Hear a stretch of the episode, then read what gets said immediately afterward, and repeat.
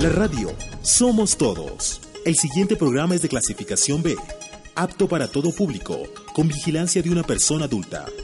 Contenido tipo O, programa de opinión.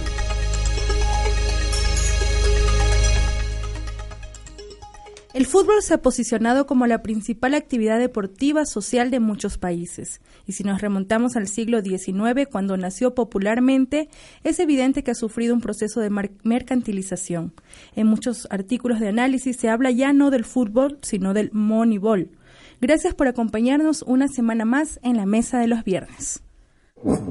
Existe la mesa de centro, de bocaditos, la más alegre la mesa de autoridades. La redonda. La mesa que más aplaude. Mesa. Mesa que más aplauda. La cuadrada. La pamba mesa. La de la última cena. Y ahora, la, mesa, de los, viernes.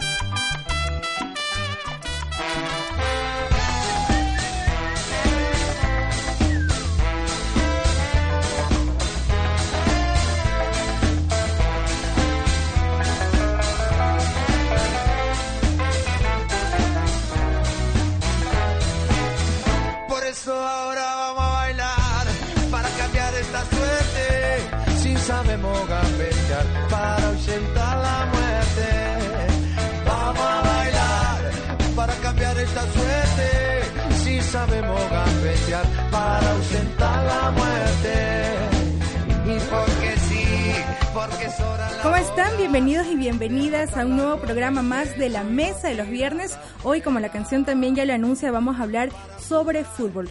Coméntenos también sus opiniones a través de las redes sociales. ¿El fútbol un deporte o un negocio? Es la gran pregunta con la que iniciamos el programa de hoy. ¿Cómo estás, Marixa? Bienvenida.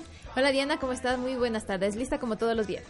Y hoy nos acompañan dos docentes. Estamos hablando de Francisco Carrión, quien es docente e investigador, es arquitecto, tiene una maestría en desarrollo urbano y es parte de, eh, del programa de estudios políticos de la Facultad Latinoamericano, Latinoamericana de Ciencias Sociales. Fernando Carrión lo confundí con su hermano, es Francisco, ¿verdad? Eso es un error imperdonable. Ay, perdón. Castíguela, castíguela.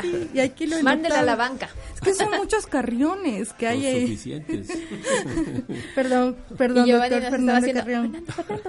y Giovanni Cárdenas, también catedrático universitario, experto en legislación deportiva, consultor legal deportivo. ¿Cómo está Giovanni? Bienvenido. Su nombre sí fue el correcto. Eso iba a decir, gracias por no cambiarme el nombre.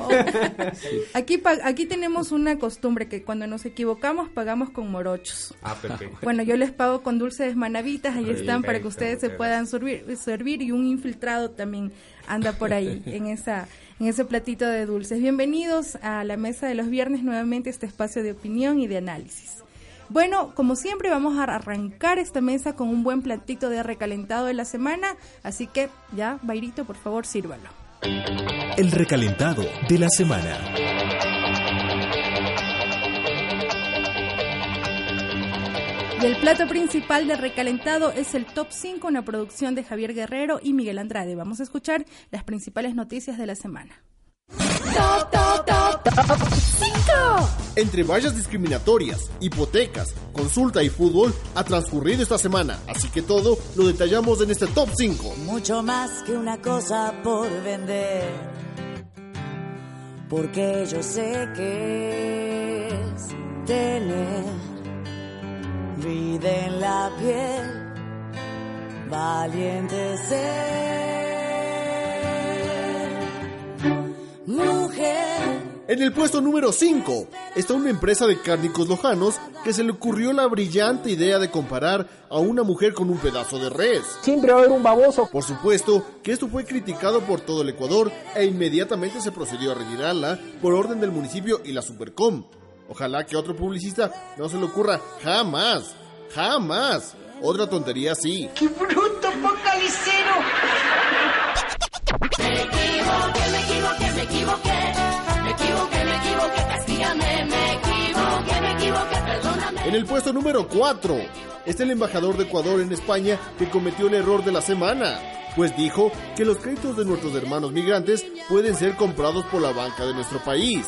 Inmediatamente activistas, asambleístas y la propia Cancillería negaron esta posibilidad porque las leyes amparan a los queridos migrantes. Así que, embajador, esa fue... La cantinflada de la semana.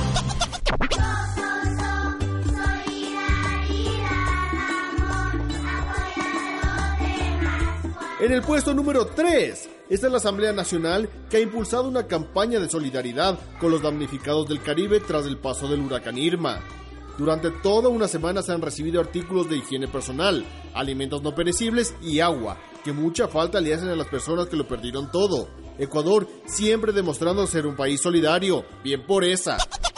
Hay interrogantes que quizás son muchas más que las soluciones que quedan atrás no son capaces. Se pierden pero no resuelven el enigma. Se aumentan estos problemas, la cuestión nunca va a ser la misma. En el puesto número 2, continuamos con el tema de la consulta popular. El presidente Lenín Moreno más o menos ya nos dio pistas de por dónde iría, pero ya varios políticos han pronunciado. Unos que quieren que vaya la ley de plusvalía, otros la reelección indefinida, otros que se cese al Consejo de Participación Ciudadana y Control Social, otros que, uff, yo también estoy como don Severo, confundido. Pero bueno, solo el primer mandatario nos dirá cuáles mismos son las preguntas.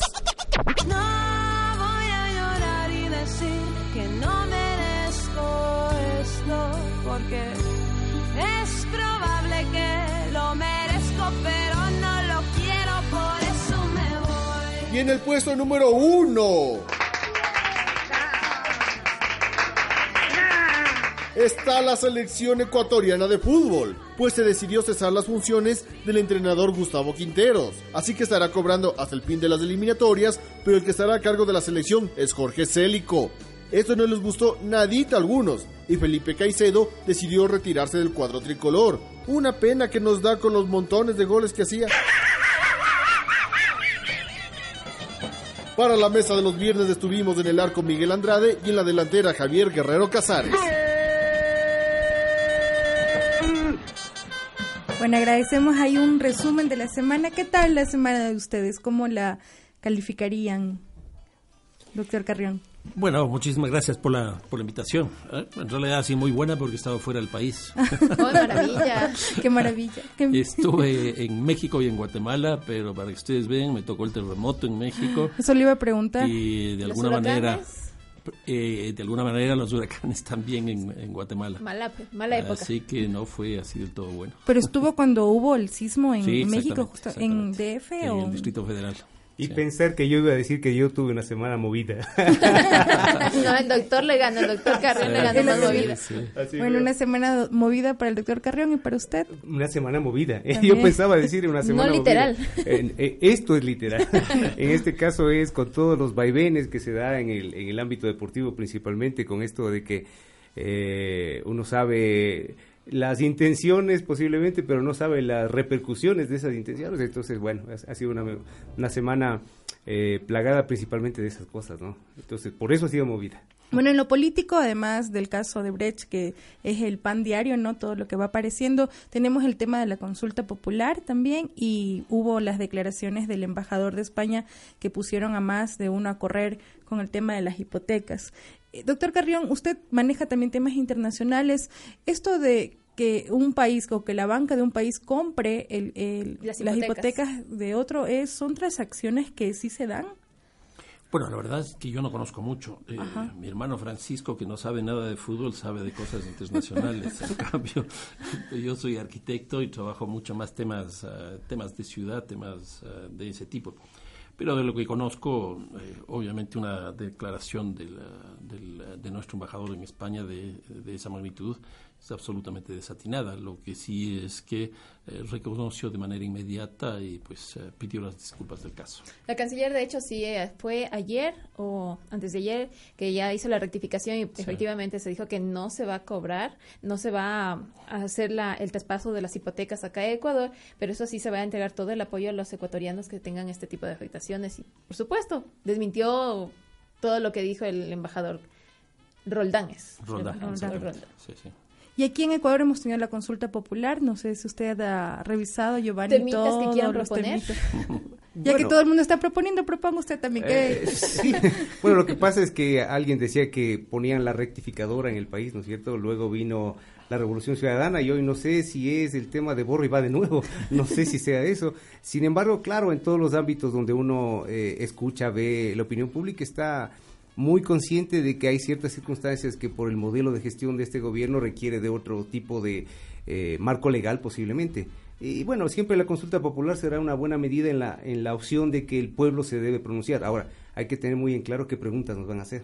Y ahí creo que, la suya. creo, creo que los, eh, yo al menos creo que en el tema deportivo, por ejemplo, ¿no es cierto? Debería haber una, una política pública que establezca no solamente el tema de la importancia del, del, deporte, sino más bien de la recreación y la educación física. En este país una reforma profunda se la debe hacer a través del deporte o el deporte como un eje transversal para efectos de política pública de desarrollo de la salud pública en el sistema educativo. Yo creo que por ahí iríamos. Bueno, esto no es muy político, por eso no llama mucho la atención, pero es algo que la salud de nuestro país requiere. Así que por ahí yo le metería un poco Pero el tema deportivo estos días ha estado, pero en la boca de todos. Sí. Así que al menos después de cada encuentro deportivo de la selección, sobre todo, ¿se habla bien o se habla mal? Se olvidaron de la eliminación, pero se acordaron del contrato del señor Quintero, ¿no? Ah, me decía mi hija, mi hija me decía, Papi, es que el problema ha sido que el señor Quinteros no le contaron que a él le, contrataron para la clasificación. A él le han contratado para la eliminación, dice. ya, salieron memes, nos dicen. A mí me contrataron para las eliminatorias. No para las clasificatorias. Cumplió con el contrato. no hay nada que cuestionar ahí. Sobre el tema, eh, el tema del, del, Consejo de Participación Ciudadana y Control Social es una de las instituciones que está como en el ojo del huracán, o sea, ha sido criticada. Tenemos deudas ¿Hay deudas de parte de esta institución para usted, eh, doctor Carrión? A ver, yo lo que diría es que lo de la consulta me parece absolutamente pertinente, eh, necesaria, eh, al menos en los tópicos que se vienen señalando como prioritarios para hacer las preguntas, porque a lo largo de este último tiempo se han mostrado algunos problemas. uno de ellos justamente es el Consejo de Participación Ciudadana.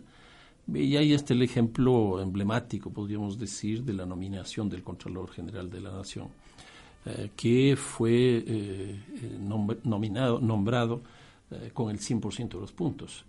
y al cabo de tres meses, pues nos hemos dado cuenta que no ha sido el mejor candidato y tampoco el mejor contralor. una persona que ha tenido un ritmo de viajes al exterior, principalmente hacia los Estados Unidos, de casi un tercio al año, eh, difícilmente podía cumplir una función tan fuerte como la que le corresponde en la, en la Contraloría.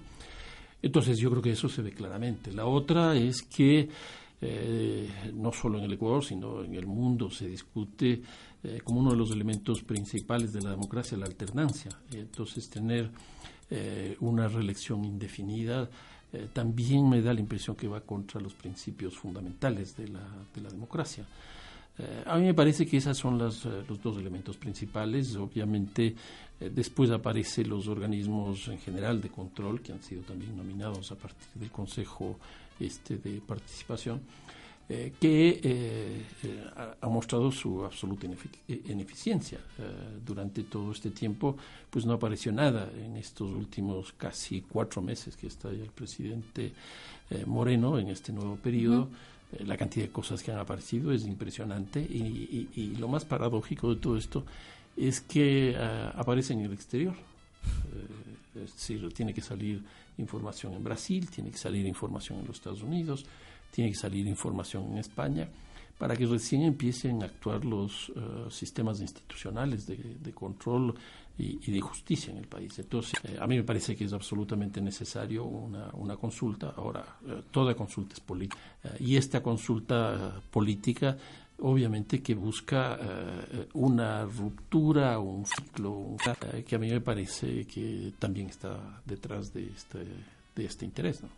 consulta popular, este, derogar la, la elección de todas las autoridades de designación o solo para el primer mandatario. Eh, lo que existe ahora en la, en la, Constitución por la enmienda es eh, solo para el primer mandatario, pero a mí me parece que sí debería ser generalizado. Ahora, esto también tiene un debate a nivel mundial, porque en algunos países, por ejemplo, es indefinida en los sistemas parlamentarios. Eh, en otros países, las autoridades locales son indefinidas. pero aquí, por ejemplo, es interesante el caso de un país vecino como Colombia, cuando eh, en la presidencia de Colombia estaba eh, eh, Uribe, el presidente Uribe, él hizo una reforma para que eh, pueda haber una, una reelección. Colombia no tenía reelección. Y los municipios y tal pidieron también que se haga esa, esa enmienda para que ellos también puedan ser reelectos. Eh, sin embargo, él solo aprobó, hizo aprobar en, la en, la, en, la, en el Congreso, hizo aprobar la reelección de la presidencia y no de los alcaldes. Y entonces eso condujo, por ejemplo, a que en Colombia, eh, por ejemplo, el primer alcalde electo en Bogotá, que fue eh, el expresidente Pastrana, Andrés Pastrana, tuvo un periodo alcaldicio de dos años. Imagínense lo poco que son dos ¿Qué años. se hacen dos años? Eh, y, y, sin reelección. En el caso del Ecuador hemos tenido la reelección de alcaldes, eh, es una experiencia relativamente reciente, a mí me parece que en ese ámbito ha sido interesante, pero tampoco creo que ahí debería haber la reelección indefinida. Claro. Bueno, y para ya ir concluyendo, doctor Cárdenas, eh, adiós a Quinteros en la selección. Sí, así parece al menos de lo que estamos eh, observando, ¿no? Y cuando se habla de reelección, solamente por topar ese tema también, claro que tiene que ver mucho también con los organismos, por ejemplo, en el ámbito deportivo o posiblemente en el ámbito de justicia también, donde se designan jueces y en otros países se designan jueces de por vida, por ejemplo, ¿no es cierto? Uh -huh. Ahora, todo dependerá de la cultura de elección o dependerá de eh, la madurez política que tengan los electores o que tengamos los electores, porque eh, la reelección, a mi modo de ver, es un instrumento y de hecho, como se utiliza ese instrumento es lo importante, porque habiendo o no habiendo elección, si hay cuadros válidos como para una propuesta pragmática, una propuesta que sea recogida por los electores, eh, no importará si haya elección o no. Sin embargo, en nuestros países el marco jurídico influye mucho incluso en las decisiones. Entonces, claro que el tema de reelección va a ser algo importante. Por ejemplo, en la ley del deporte hay un periodo de máximo cuatro años y una reelección, una sola reelección. Pero hemos visto que en organismos deportivos, como por ejemplo el Ecuatoriano de Fútbol, eh, personajes se mantuvieron, pese a estas normativas, 14, 15 años de, en, el puesto.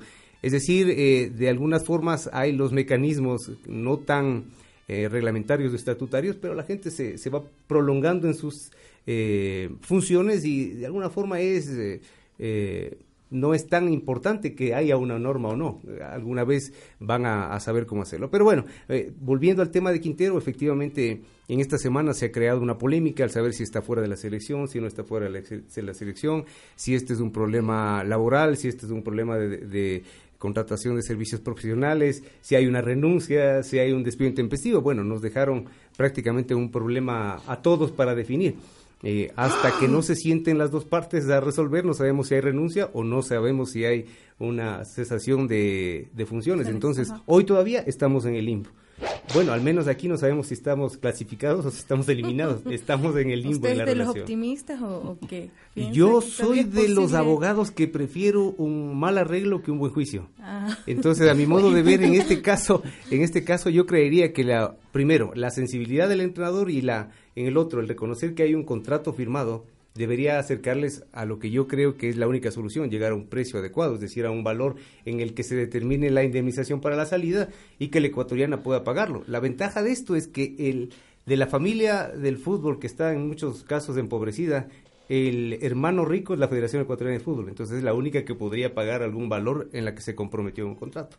Entonces, ojalá por ahí se pueda resolver, porque lo que le interesa al hincha, al, aficionado, es que se le dé el camino libre para que se pueda seguir jugando los partidos de eliminatoria con el técnico que sea y buscar un nuevo proceso.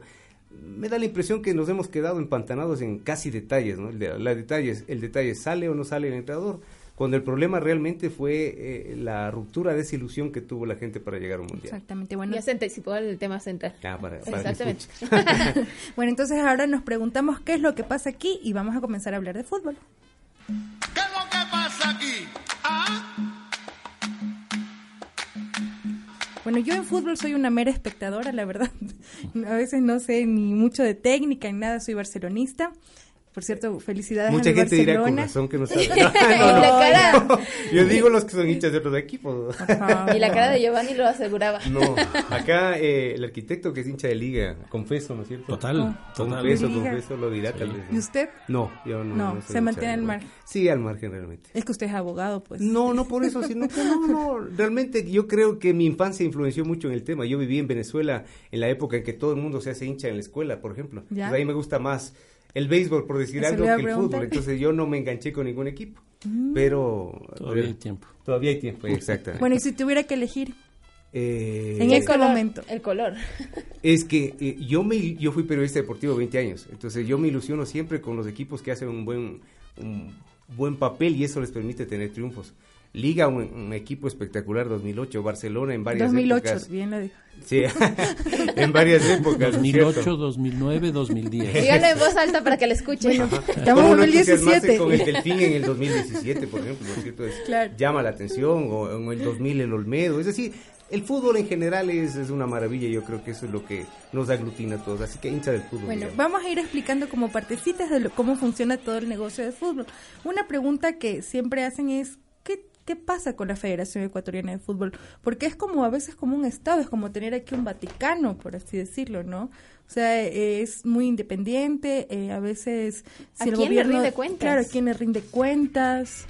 ¿Quién controla ya finalmente? no están así, pero le doy la palabra al, arquitecto. y también, ¿qué, ¿qué, pasa con esta federación? A ver, eh, para entender lo que pasa en la federación hay que entender algo uh, respecto a lo que es la FIFA. Uh -huh. Eh, porque eh, la federación se legitima precisamente a partir de eh, su institución matriz, que es la Federación Internacional de Fútbol Asociado. La FIFA no es otra cosa más que una ONG. Y hay que partir eh, de eso, señalando eso. Eh, si es una ONG, eh, ¿por qué tiene tanta influencia mundial y por qué tiene tanto peso político y económico? Eh, ahí hay que irse un poco hacia la historia. y lo interesante es que la FIFA nace en 1904, es decir, tiene 100 o 10, 108, 111, 112 años. Y para que ustedes vean lo interesante, ya que estamos hablando de reelecciones, en, esos, en, es, en ese tiempo han habido solo ocho presidentes. Imagínense. Uy, casi vitalicios. Muere o sea, más, solo por muerte. Más casi papas. papas. Exacto, exacto. Entonces, eh, ¿de dónde surge esto? Surge, eh, bueno, un proceso bastante largo y probablemente en la década de los 40 y los 50 es donde eh, logra generar un gran control monopólico del fútbol cuando hay dos, uh, dos uh, disidencias importantes. La una aquí en nuestro patio, el caso colombiano, eh, cuando aparece el fútbol eh, del Dorado, que se llamaba, eh, que llega a jugar incluso Di Stefano en, en Millonarios, en, Millonarios en, en Bogotá. porque hubo una huelga de futbolistas en Argentina, en el Río de la Plata, principalmente Argentina y Uruguay, eh, y eh, estos jugadores empiezan a recibir eh, ofertas relativamente interesantes de aquella época para ir al fútbol colombiano y no someterse a la FIFA. Esa fue la una, la una. Y la otra fue el caso de Hungría. Entonces, estos dos, estos dos países pretendieron salirse, no pudieron, entraron en la norma y eso significó que la FIFA se convierta en el gran monopolio del fútbol. Y a partir de ese momento, la FIFA es la que rige en, en, en todo el mundo y establece que hay una sola representación por país. Ya, y, y ahí, eh, bueno, empiezan a consolidarse, se consolida eh, la Federación Ecuatoriana de Fútbol, que en la historia va cambiando incluso, incluso de nombres, eh, es la que organiza los campeonatos nacionales, etcétera, etcétera. Y ahí empieza a tener peso, en este caso, la Federación Ecuatoriana de Fútbol. y empieza a dictar las normas a partir de las cuales este deporte se desarrolla en el país eh, eso le da un peso muy grande. El fútbol empieza a crecer, el fútbol se masifica, el fútbol se, glo se globaliza, eh, el fútbol se hace una actividad total, eh, se hace política, se hace economía, se hace cultura, se hace tecnología, se hace todo. y se masifica, que es una de las cosas más importantes. Entonces, el fútbol quiere un peso que le da una autonomía propia del funcionamiento. Hay una economía del fútbol, hay una, eh, no sé cómo se diría, una jurisprudencia típica uh -huh. del, del, del, fútbol, hay una cultura del fútbol, etcétera, etcétera. Eh, el fútbol se autonomiza y eh, la institución que rige esto empieza a tener un poder muy grande. Eh, con lo cual, políticamente, adquiere una relación con los países bastante complicada y la FIFA establece ahí esta cosa de la autonomía en muchos casos no se aceptan la, las legislaciones nacionales a pesar de que tienen que someterse a las mismas, porque no es un Estado dentro de otro Estado. Eh, por ejemplo, cuando se le eligió al ingeniero Luis Chiriboga la última vez, hace debe ser unos tres años, eh, hubo una impugnación de un cantón manavita, porque eh, ni las asociaciones provinciales ni los clubes habían cumplido la norma de la ley del deporte. Se movieron de tal forma de que en 15 días no arreglaron nada de esto, sino se movieron políticamente, tuvieron el respaldo, convocaron al Congreso y le religieron al ingeniero Chiviboja. se hizo al margen de la ley. ¿Quiénes integran la Federación Ecuatoriana de Fútbol? Bueno, ese, es, otro de los grandes problemas que tiene la federación. y, si ahí si me permite le tomo la posta a, Por favor. a Fernando, iba a decirle Francisco. Fernando, Fernando. Bullying para Diana. Voy a tener que pasarme el árbol genealógico, por favor, de la familia Carrión para tenerlo ya. Y, termino con esto. ¿Cómo es la membresía o los propietarios de esto? Son eh, los clubes de la categoría A, los clubes de la categoría B, cada uno tiene un voto. Las asociaciones, cada uno tiene un voto, con excepción de dos, que es la de Pichincha y la de Guayas, que tienen dos. Y también tienen voz eh, la eh, el, fútbol, el amateur. Fútbol amateur. Mm. Es un guirigay eso. Eso tiene que resolverse porque si no eh, vamos a seguir teniendo los problemas que tenemos. Y fundamentalmente la ley del deporte manifiesta de que eh, las organizaciones deportivas, en este caso las federaciones, tienen que estar em, constituidas por clubes. Eh, depende del nivel del deporte. Por ejemplo, los clubes que alimentan a las federaciones ecuatorianas son los clubes a nivel de alto rendimiento y formativos. Los clubes que alimentan a las federaciones deportivas provinciales son los clubes formativos.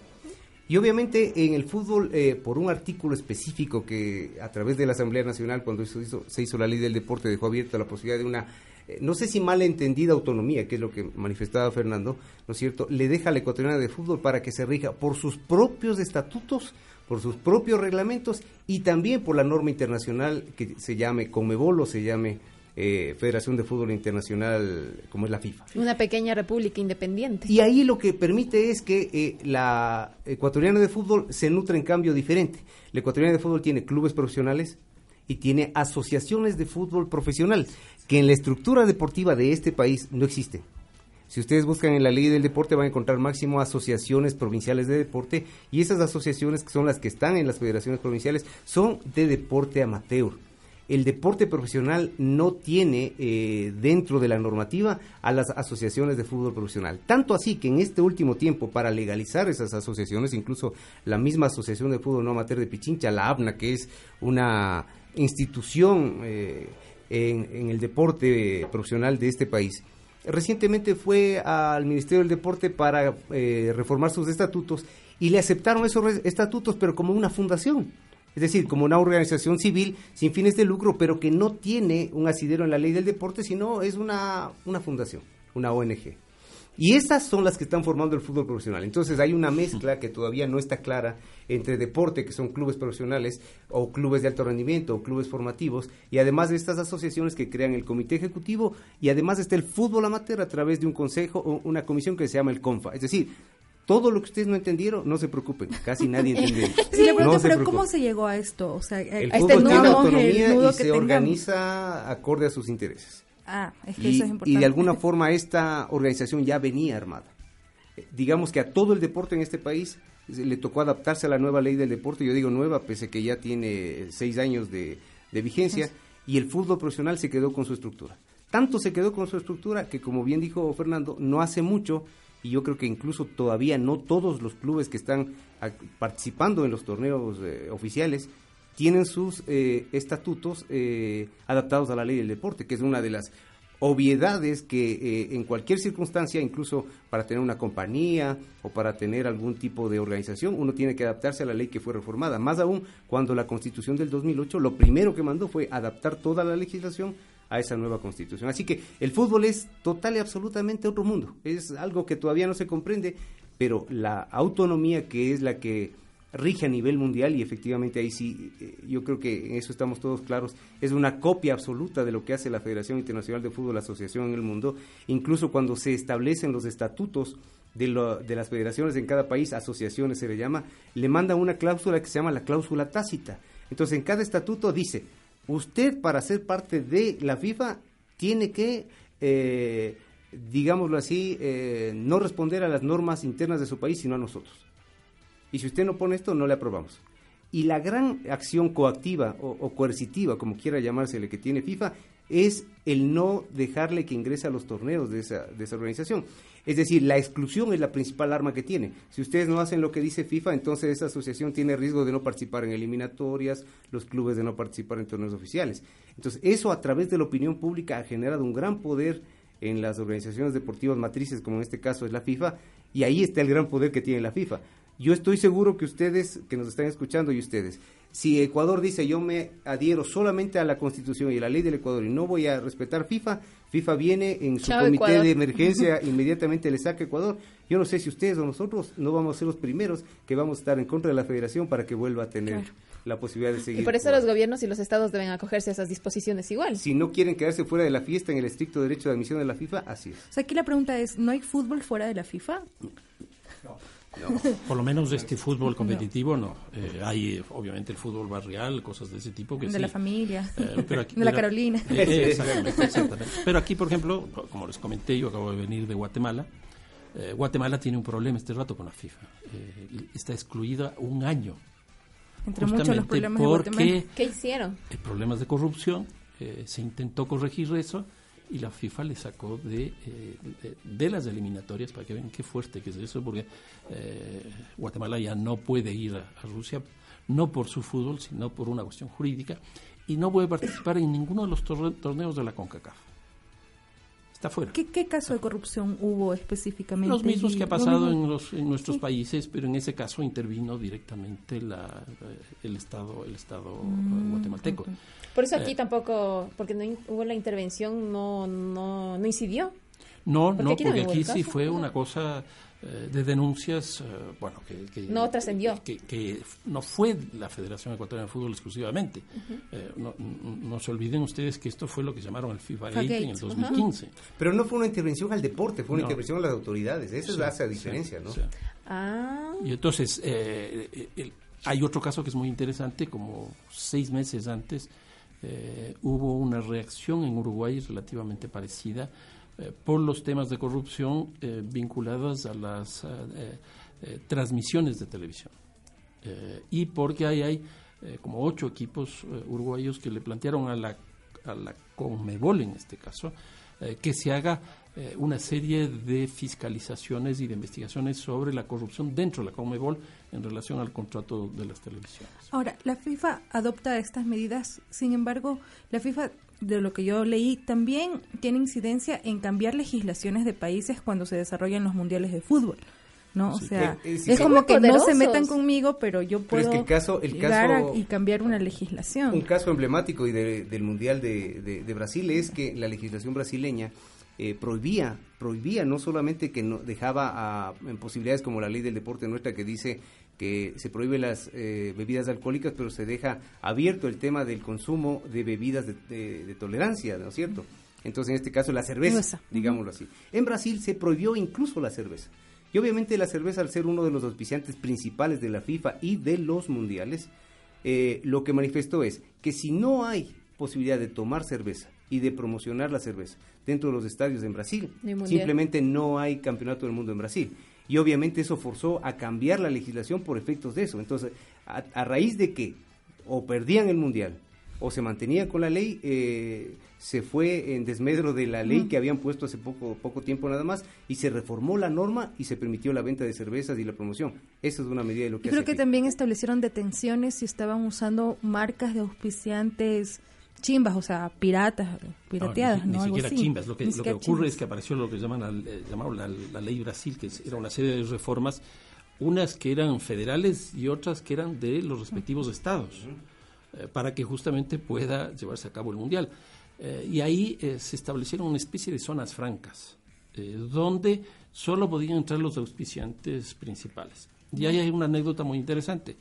Pelé entró a un, intentó entrar a un estadio con sus famosos uh, este, parlantes eh, con la marca, eh, no me acuerdo cuál era, eh, pero era una marca que no estaba registrada dentro de eh, las 6-7 que, que, la FIFA tiene establecido y no le dejaron entrar. Siendo Pelé. siendo Pelé. Y claro, siendo Pelé, esa marca de audífonos, de, de, parlantes, eh, tiene que haberle pagado mucho para que entre con eso.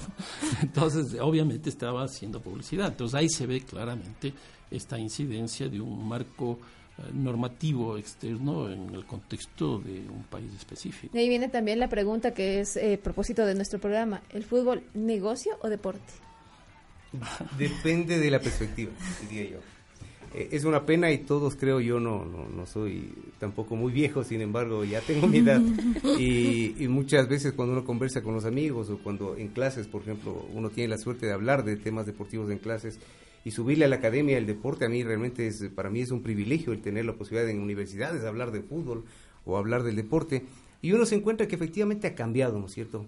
Ha cambiado las circunstancias, pero casi siempre desde el punto de vista de que el deporte como se masifica y se, eh, se, globaliza, eh, se encuentra una, un nicho de mercado espectacular.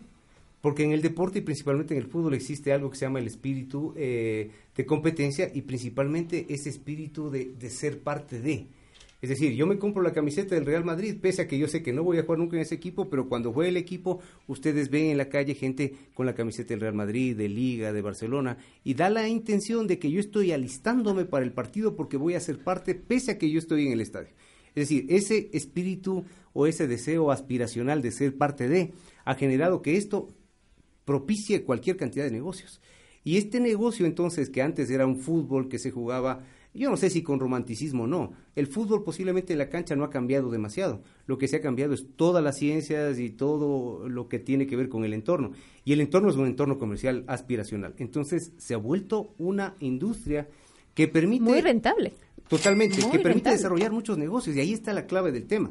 Obviamente negocios que lastimosamente, como en todo, se han ido tergiversando, ¿no es cierto? Por eso está la, la corrupción, por eso está posiblemente todos los problemas que vemos eh, semana a semana. Sin embargo, de aquello, el fútbol como tal, eh, posiblemente por ser lo que es, se mantiene y se mantendrá de aquí en adelante. Entonces, eh, por eso digo, desde la perspectiva que ustedes quieran verlo, el negocio o, es del fútbol como deporte. Hoy día en las redes sociales Ulises de la Cruz escribió, antes jugábamos por la gloria, por hacer historia. Ahora muchos piensan solo en el dinero y terminan sin historia, lamentablemente. Eso es lo que escribió a propósito de la renuncia a la selección ecuatoriana por parte de Felipe Caicedo. Felipe exactamente. Sí, bueno, Galeano decía antes eh, se jugaba y ahora trabajan. ¿Así? Sí. Porque con la manita del corazón, ¿será que a la cancha si es que les pagan de la forma que pues, les pagan? En absoluto, el fútbol ha cambiado notablemente y eh, les voy a dar algunos datos para que ustedes vean la situación en la que está el fútbol y lo, peligroso en lo que está el fútbol.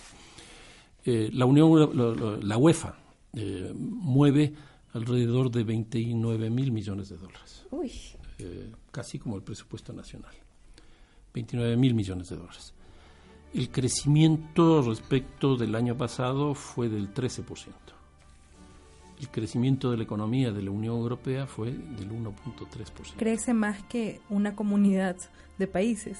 Eh, la comunidad de países crece menos, de lo que crece eh, la economía del fútbol. Diez veces más.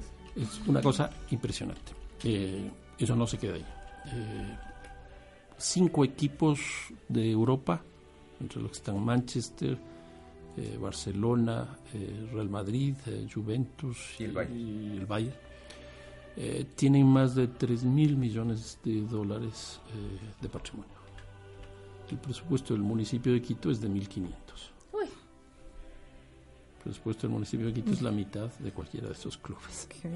Es una ONG muy grande si hablamos de todos. Exactamente. Estos, Ahora, ¿cuál es el problema más grande que yo veo de todo esto? La desigualdad. Y yo creo que eso puede llevar en un momento determinado a que eh, el fútbol deje de tener eh, esa esperanza de que los pobres podamos llegar a hacer algo, podamos ganar. Que era la esencia del fútbol, ¿no? Que era la esencia del fútbol. Entonces, eh, eso se va a acabar. el fútbol empieza a tener lógica. Cada vez el fútbol tiene más lógica. Eh, por ejemplo, eh, en esta semana o la semana pasada empezó la Champions League en Europa. Eh, nosotros ya sabemos cuáles son los cuatro finales. Alguien decía, el, el, fútbol se juega entre 11 personas, pero siempre gana el campeonato mundial Alemania, ¿no? Eso es la lógica. Lineker, que es, uh, que, es, Lineker, que es inglés además. Entonces, el problema es que está tomando muchísima lógica. Eh, cuando nosotros eso lo pasamos a, a, nuestro país y vemos, por ejemplo, la venta de Neymar de la, del Barcelona a la PSG de Francia, eh, eh, que se hizo yo estimo en no menos de 300 millones de dólares porque a, a lo que significaba la compra del uh, derecho de, eh, de, de, eliminación del contrato hay que sumarle impuestos y hay que sumarle una, otra serie de cosas y, y que comisiones llegan, y demás todos, claro que, que sí. llega a 300 millones de dólares el fútbol en el Ecuador cuesta 62 millones de dólares en otras palabras nosotros podemos sumar el fútbol ecuatoriano el fútbol peruano, el fútbol chileno y el fútbol venezolano, y eso es un futbolista. Claro, aquí decíamos el otro día, Neymar gana durmiendo, o sea, mientras duerme está ganando dinero. Y entonces lo más grave de todo esto no es que él gane eso, porque hay otra gente que con, con Neymar está ganando más. Uh -huh. El problema con eso es que la desigualdad que eso está produciendo es brutal. Y la segunda cosa es que además de la desigualdad lo que está produciendo es que el fútbol empiece a hacerse lógico y el rato que se haga lógico, esto se nos acaba.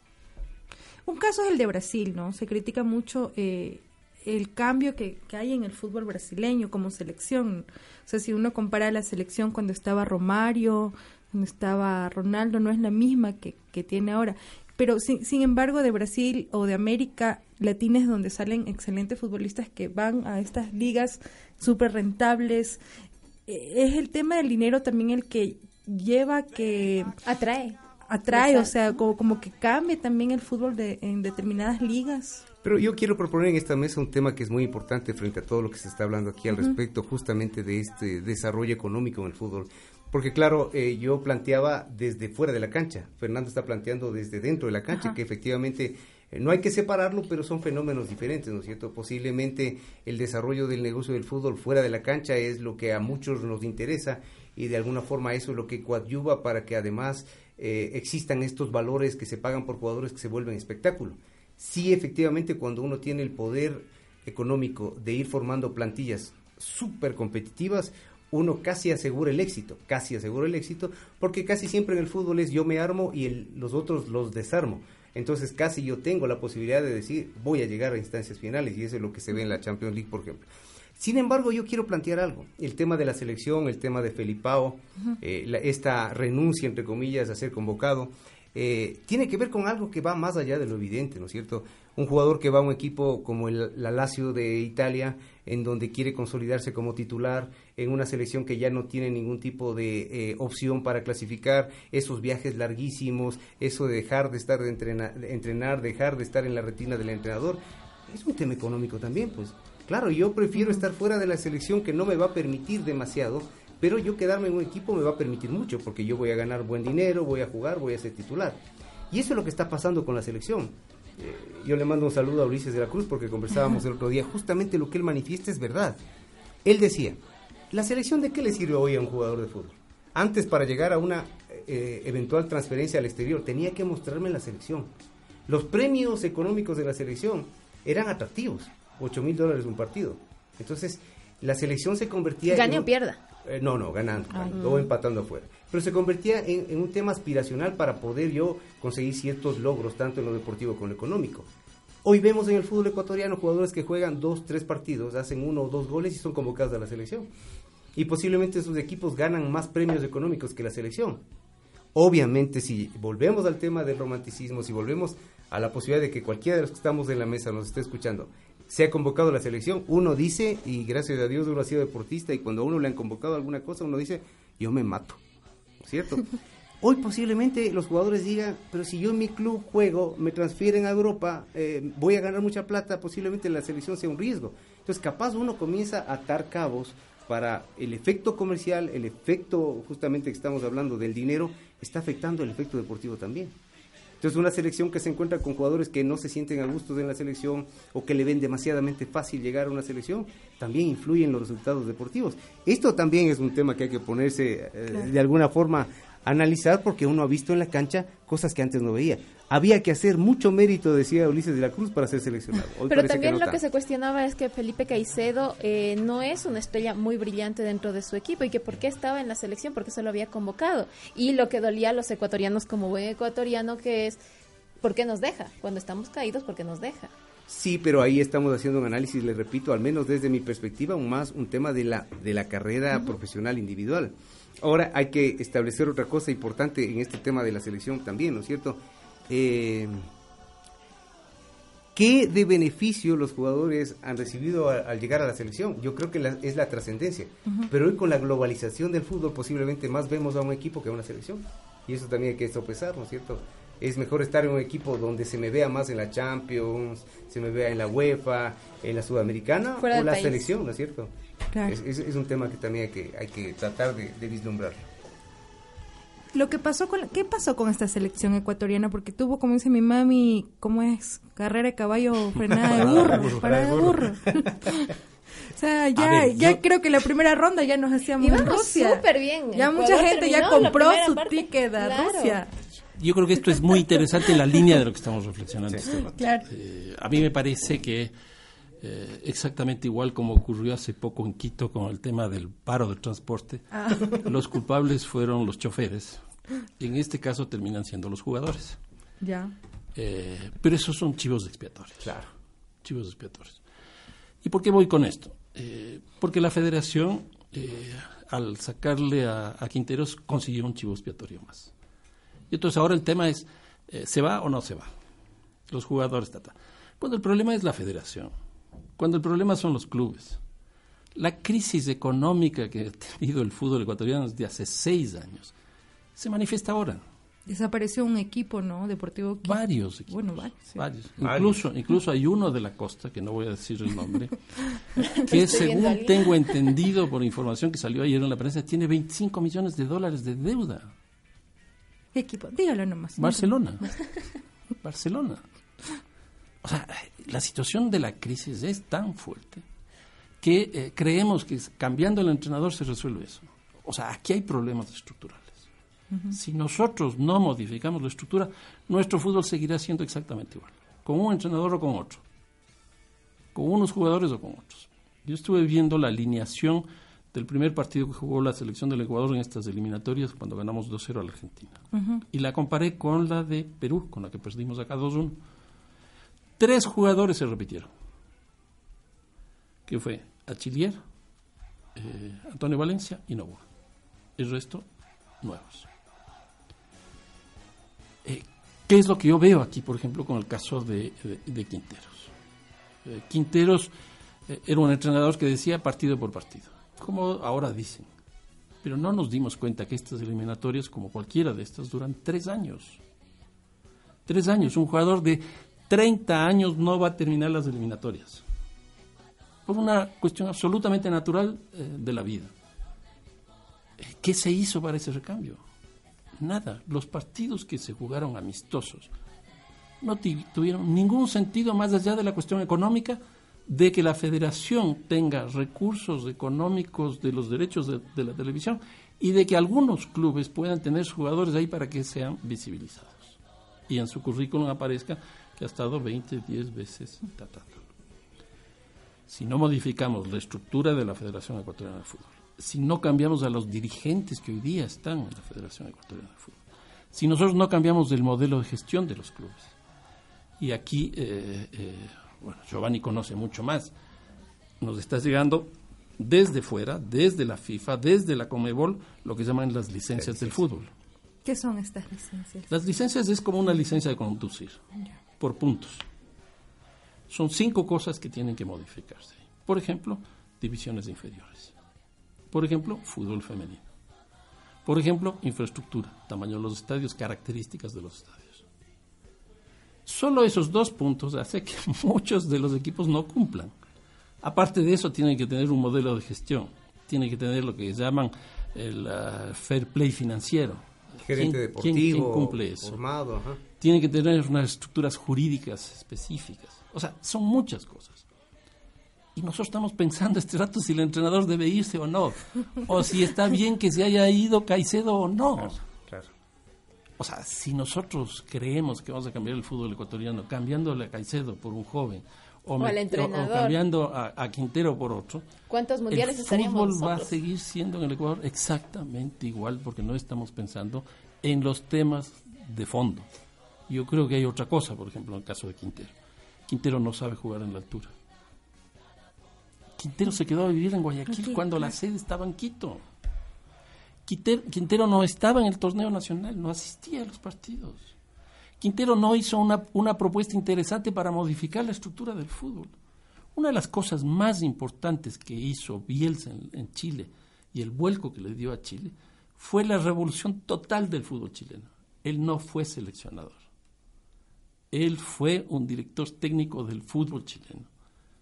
Por eso es que creo que si nosotros estamos pensando en cambiarle a, Quintero por otro entrenador a que venga a ser seleccionador, no va a pasar nada. Aquí tenemos que traer un Bielsa que venga con personalidad y que diga las verdades acá y que tenga que cambiar el fútbol ecuatoriano. Tenemos que cambiar los modelos de gestión de los clubes, tenemos que cambiar muchas cosas. Y, y yo creo que lo que dice Fernando, le salió lo, lo de hinchas y un ratito si lo oyeron. ¿no? Que venga Bielsa, que venga Bielsa, está bien, está bien, eso es ser hincha.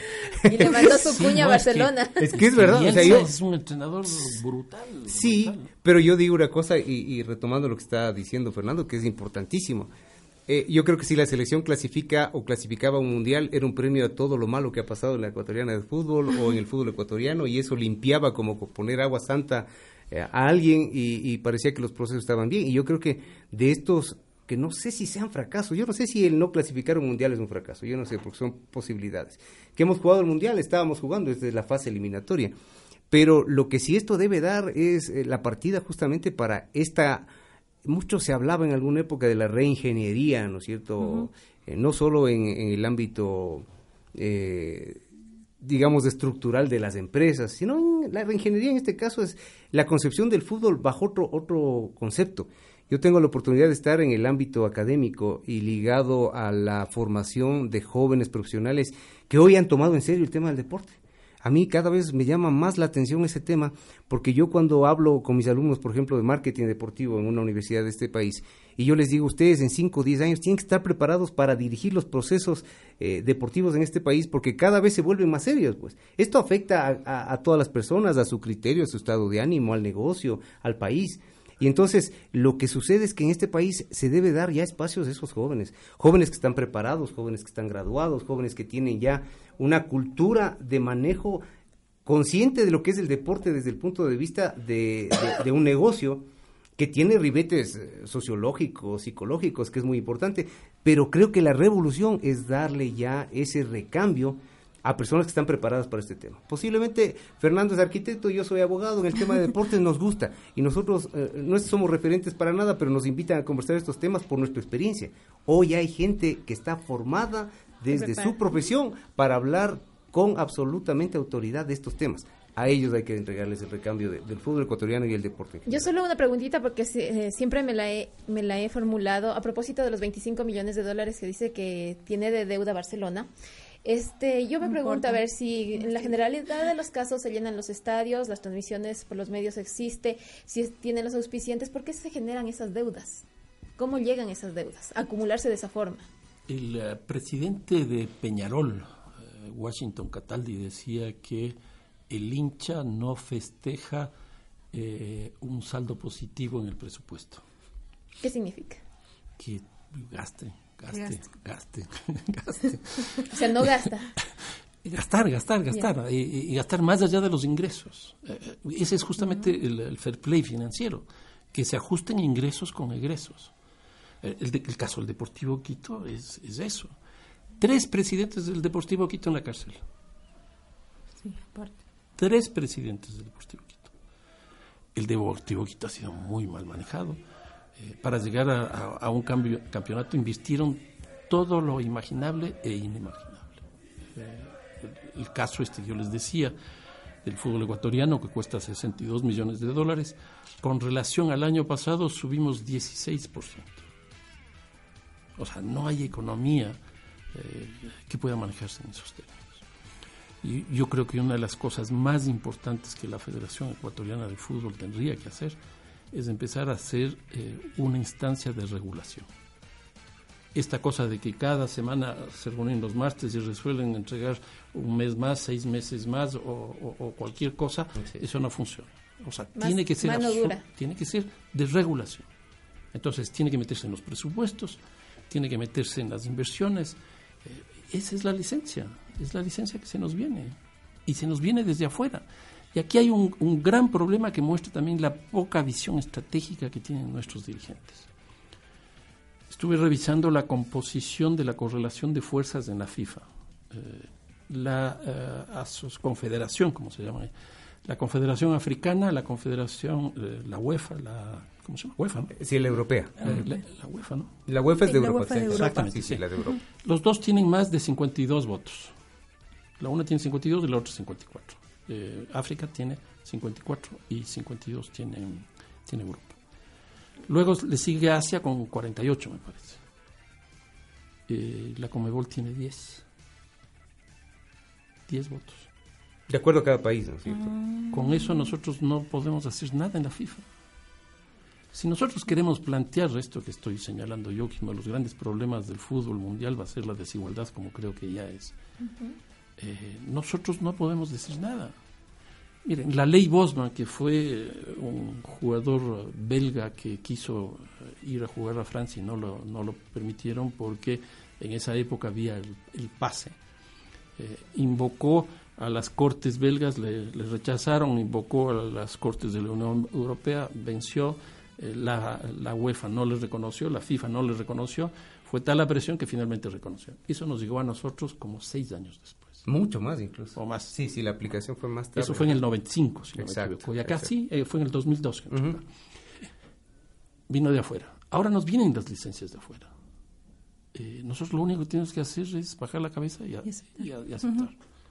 ¿Por qué no replantear el tema este de la desigualdad? Porque no es conveniente. Porque no tenemos los votos. Pero tampoco es conveniente para los que Pero sí sobre todo porque no tienes peso dentro de la organización. Y porque no tenemos dirigentes que tengan visión estratégica. Exacto. Bueno, llegamos ya al final, ya estamos pasados de tiempo, Bairito. Sí, ya. en una breve frase, ¿ustedes cómo ven al fútbol, al fútbol dentro de cinco años? Lo pongo bien cortito, ¿no? A nivel mundial. ¿Qué van? Eh, como un negocio en crecimiento con riesgo uh, de perderse en el camino. En Rusia quedará campeón Alemania. creo que el Brasil podría llegar hasta cuartos de final, no veo más allá de eso. Y América Latina perdiendo peso. América Latina perdiendo. Y se hará mismo el mundial en Qatar. Hay muchas voces en contra del mundial en Qatar. Ya está designado. O sea, pero pero dicen que no va a haber quien jale en Qatar por por clima, por todo. Ahí hay un cambio, ahí hay un cambio uh, normativo fundamental. En vez de jugar 36 equipos van a jugar 45 equipos. Oh. Ese es un cambio que podría beneficiarnos a nosotros si tuviéramos los votos suficientes para tener un cupo adicional. Bueno, bueno todo puede pasar en los próximos años. Pero usted quién gana en, en Rusia? En Rusia un equipo europeo Alemania. Alemania. Igual. Oh, bueno. no hay más. La lógica. La lógica. bueno, y ya para cerrar como anecdótico, Marco Asensio se perdió su, su estreno, puede ser, en la Champions por un grano en la pierna y en redes sociales se estaba comparando con el caso del futbolista, se me fue el nombre, el que jugó con, con una herida en el hombro y con en un mundial. Eh, Tata Brown en Argentina, en, en, México 86 en la final. Ahí es cuando jugó. O con... Pasarela también jugó con el brazo así. Pero este, yo sí vi Franz Beckenbauer también. Beckenbauer, Beckenbauer, del me acuerdo. Bueno, cerramos la mesa de los viernes. Muchísimas gracias a usted por seguirnos semana a semana. Gracias Maritza. Gracias también y no perdamos la fe. Y Don Severo se nos quedó en el camino. Hasta la próxima semana. Muchísimas gracias a nuestros invitados de hoy. Adiós. Existe la mesa de centro, de bocaditos, la más alegre. La mesa de autoridades, la redonda, la mesa que más aplaude. Mesa, mesa que más aplauda. La cuadrada, la pamba mesa, la de la última cena. Y ahora, la, mesa, de los, viernes. Gracias por acompañarnos en la mesa de los viernes.